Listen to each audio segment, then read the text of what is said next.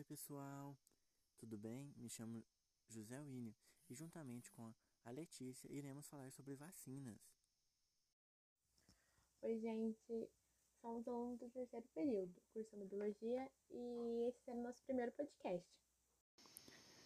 Tomamos vacinas desde que nascemos, raramente compreendemos como elas funcionam.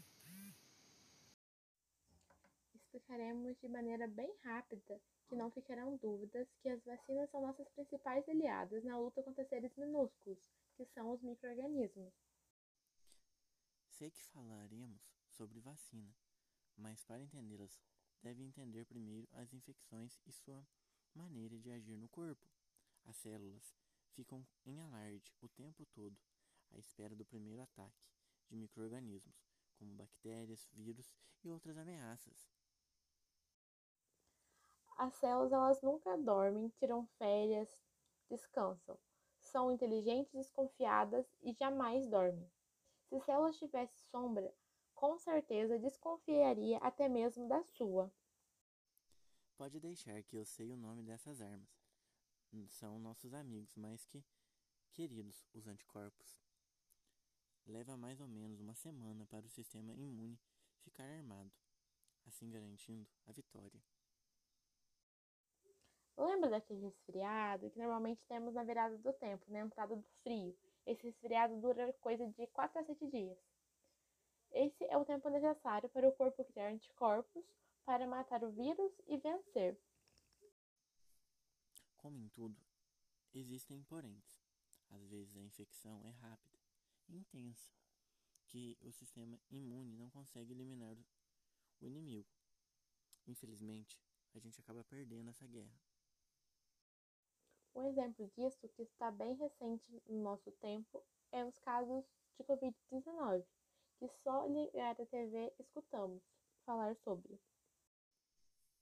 Graças aos cientistas, descobrimos uma maneira de ficar à frente do inimigo. A maneira encontrada foram as vacinas. Explicando o que Zé disse de uma maneira simples, os cientistas conseguem fazer do vírus gato-sapato. Os enfraquecem da maneira que achar melhor, e isso é feito de quatro maneiras: vacinas com vírus inativos. Nesse caso, o vírus está mortinho da Silva, mas nossas células, desconfiadas que são, atacam mesmo assim.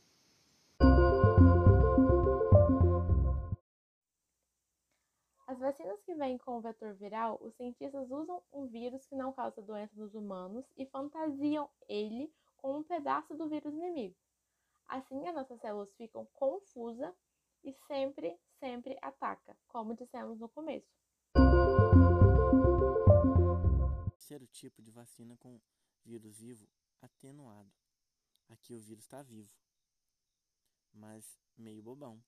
Ele não ataca, como antes, mas as nossas células de defesa não sabem desse detalhezinho e preparam para uma guerra.